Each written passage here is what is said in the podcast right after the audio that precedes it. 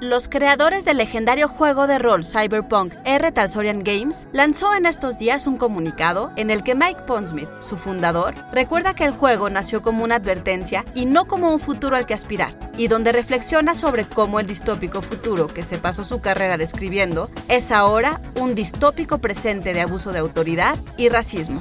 Mike Pondsmith es de raza negra y RTG la primera compañía de rol fundada por un afroamericano. Y es que han sido días extraños. Institute.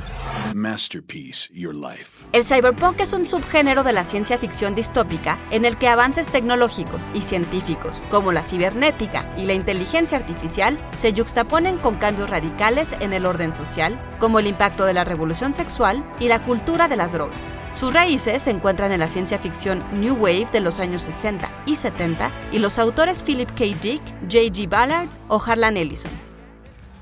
Sin embargo, sería la novela Neuromancer de William Gibson la que habría de consolidar el cyberpunk como género literario y que combina la imaginería tomada del punk y la cultura hacker que encontramos en filmes como Hardware, Blade Runner de Ridley Scott, una de varias obras de Dick que se han llevado al cine, o el manga de Kazuhiro Otomo, Akira, y su adaptación al anime en 1988, así como The Matrix y secuelas.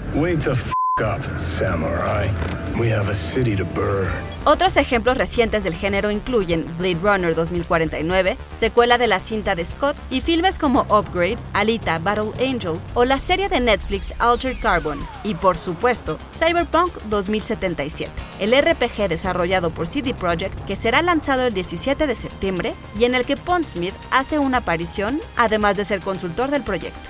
Les digo, son días extraños. Idea original de Blanca López. Guión de Antonio Camarillo. Y grabando desde casa, Ana Goyenechea. Nos escuchamos en la próxima cápsula SAE.